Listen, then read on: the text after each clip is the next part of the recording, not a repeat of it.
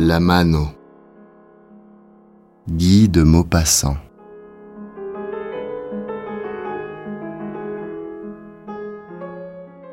Había un círculo alrededor del señor Bermutier, juez de lo penal, quien daba su opinión acerca del misterioso caso de Saint-Cloud. Desde hacía un mes, este inexplicable crimen perturbaba París. Nadie entendía nada. El señor Bermutier, de pie y de espaldas a la chimenea, hablaba, reunía las pruebas, discutía las distintas opiniones, pero no llegaba a ninguna conclusión. Varias mujeres se habían levantado para acercarse y permanecían de pie con la mirada fija en el rostro afeitado del magistrado, de donde salían aquellas graves palabras. Ellas se estremecían, temblaban, erizadas por su miedo curioso, por la ávida e insaciable necesidad de temor que atormentaba sus almas, las torturaba como el hambre. Una de ellas, más pálida que las otras, en un momento de silencio exclamó Es horrible. ¿Eso roza lo sobrenatural? ¿Nunca se sabrá nada? El magistrado se volvió hacia ella. Sí, Señora, es probable que nunca se sepa nada. En cuanto a la palabra sobrenatural que acaba de emplear, no tiene nada que ver aquí. Estamos en presencia de un crimen muy hábilmente concebido, muy hábilmente ejecutado, también envuelto en misterio que no podemos desligarlo de las circunstancias impenetrables que lo rodean.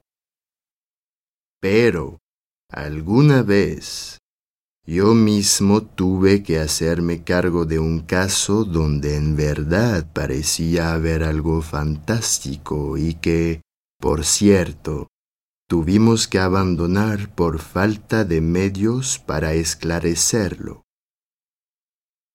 Varias mujeres exclamaron a la vez, tan rápido que sus voces se hicieron una.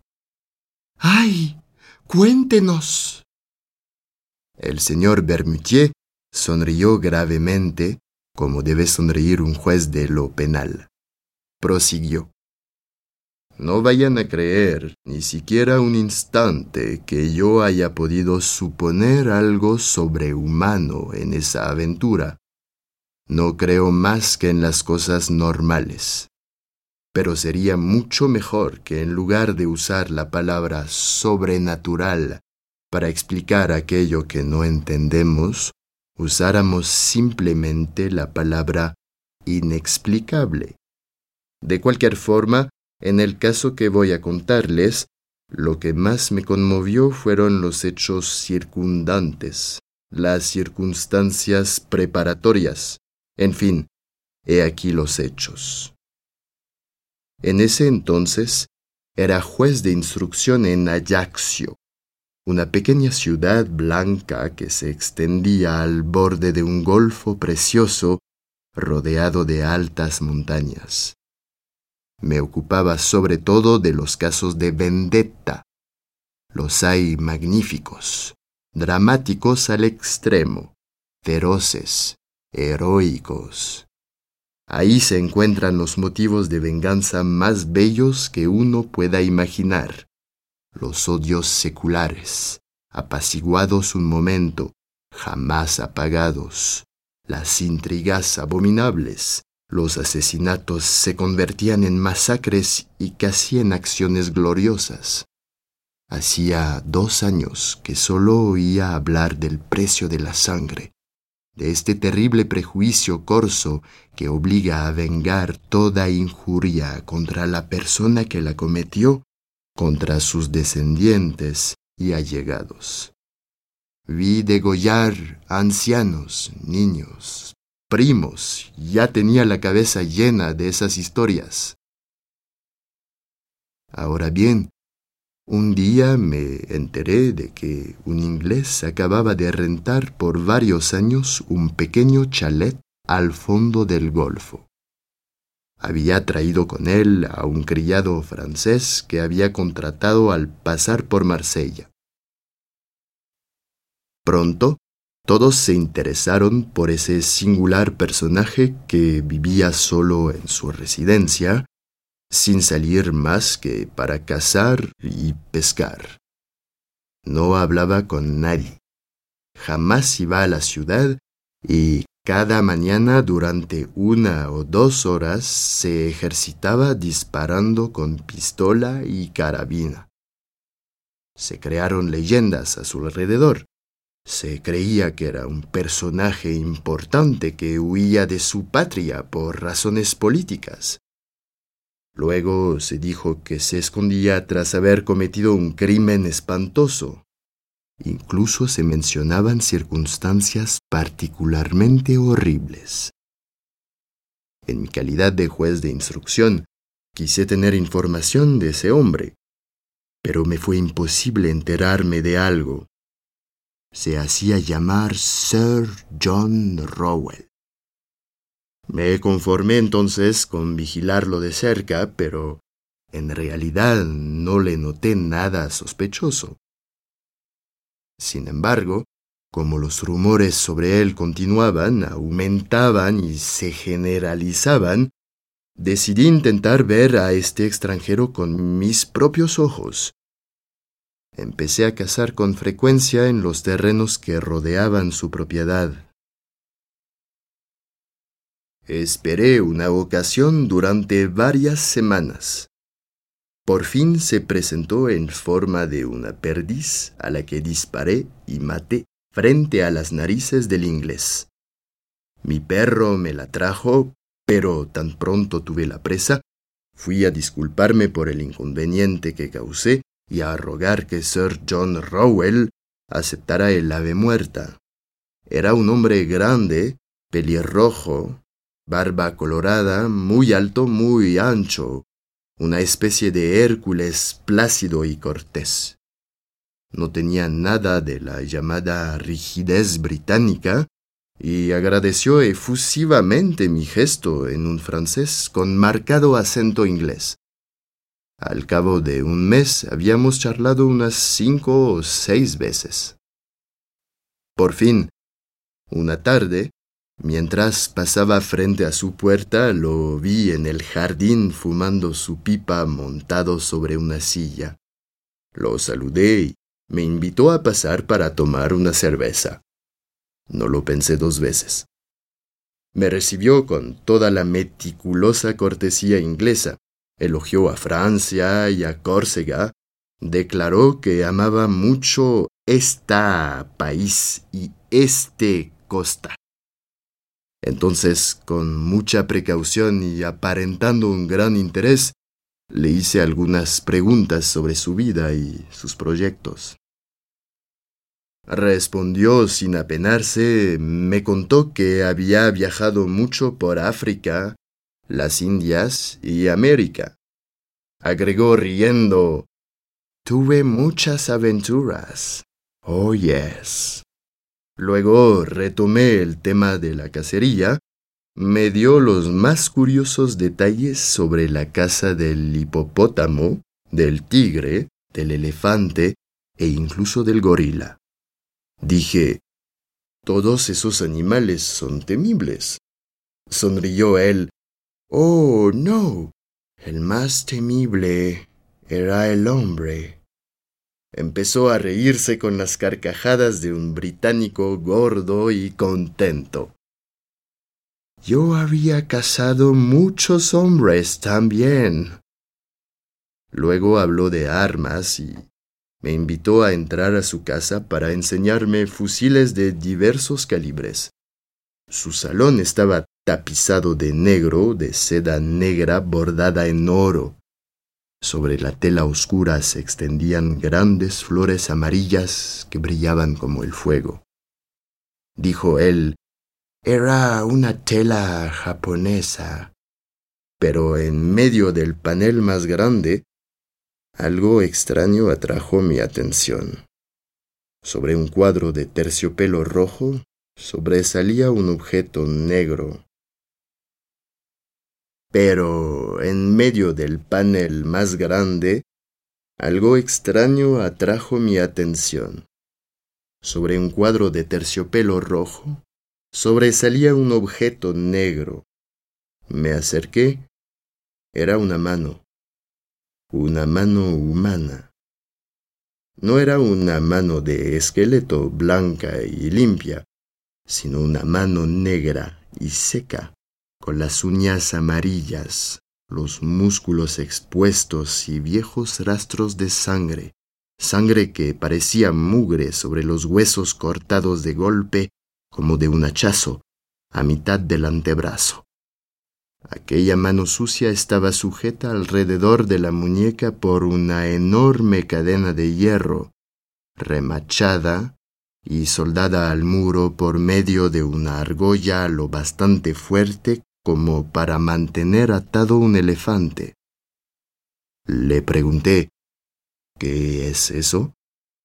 El inglés respondió con tranquilidad, Era mi mejor enemigo venía de América. Fui partido con un sable, desollado con una piedra filosa y secado al sol durante ocho días. Oh, muy buena para mí esta. Toqué ese despojo humano que debió de haber pertenecido a un coloso. Los dedos desmesuradamente largos estaban munidos por enormes tendones que sostenían tiras de piel en algunos lugares. Era espeluznante ver esa mano por el modo en que estaba despellejada. Claramente hacía pensar en alguna venganza salvaje. Dije, este hombre debió ser muy fuerte. El inglés respondió con calma, Oh, yes. Pero yo fui más fuerte que él. Tuve que poner esta cadena para retenerlo. Creí que bromeaba, dije, esta cadena ahora es inútil, la mano no se escapará. Sir John Rowell respondió muy serio. Siempre quería irse. ¿Esta cadena era necesaria? Interrogué su cara de un vistazo, preguntándome, ¿estará loco o será solo una broma pesada? Pero su semblante permanecía impenetrable, tranquilo y benevolente. Cambié de tema y admiré las escopetas. Noté, sin embargo, que había tres revólveres cargados, sobre igual número de muebles, como si ese hombre viviera bajo el constante temor de un ataque. Regresé varias veces a su casa. Luego dejé de ir. Todos se habían acostumbrado a su presencia y ya les resultaba indiferente. Transcurrió todo un año. Y entonces, una mañana, hacia fines de noviembre, mi criado me despertó anunciándome que Sir John Rowell había sido asesinado por la noche. Media hora más tarde, ya estaba yo entrando en la casa del inglés con el comisario en jefe y el capitán de policía. El sirviente lloraba frente a la puerta, desesperado. Al principio sospeché de él, pero era inocente. Jamás se pudo encontrar al culpable. Al entrar en el salón de Sir John, a primera vista noté el cadáver tendido boca arriba en medio de la habitación. El saco estaba desgarrado, colgaba una manga que había sido arrancada. Todo indicaba que ahí había tenido lugar una lucha terrible. El inglés había muerto estrangulado. Su rostro negro e hinchado, espantoso, parecía expresar un terror abominable. Tenía algo apretado entre los dientes. y el cuello perforado por cinco agujeros que se dirían hechos por puntas de hierro. Estaba cubierto de sangre. Un médico nos alcanzó, examinó minuciosamente las marcas de los dedos en la carne y pronunció estas extrañas palabras. Hmm, se diría que fue estrangulado por un esqueleto. Un escalofrío me recorrió la espalda y dirigí la mirada al muro, al lugar donde antes vi la horrible mano despellejada. Ya no estaba ahí. La cadena, rota, quedó colgando. Entonces me agaché junto al muerto y encontré en su boca crispada un dedo de la mano desaparecida cortada o más bien serruchada por los dientes, justo a la altura de la segunda falange.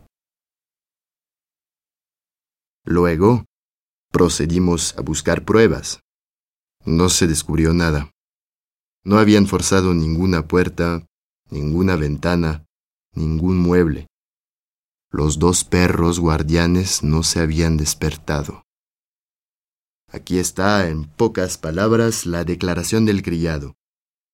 Desde hacía un mes su amo parecía alterado, había recibido muchas cartas quemadas a medida que las recibía.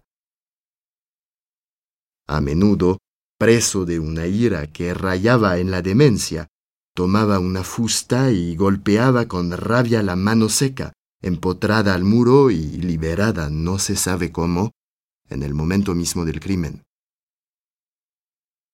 Se acostaba muy tarde y se atrancaba bien la puerta. Siempre tenía armas al alcance de la mano. Con frecuencia, en la noche, hablaba en voz alta como si peleara con alguien. Esa noche, por casualidad, no había hecho ningún ruido y el sirviente no vio a Sir John asesinado hasta que fue a abrir las ventanas. No sospechaba de nadie. Comuniqué lo que sabía del muerto a los magistrados y oficiales de la fuerza pública y se hizo una minuciosa investigación por toda la isla. No se descubrió nada. Ahora bien, una noche Tres meses después del crimen, tuve una pesadilla terrible.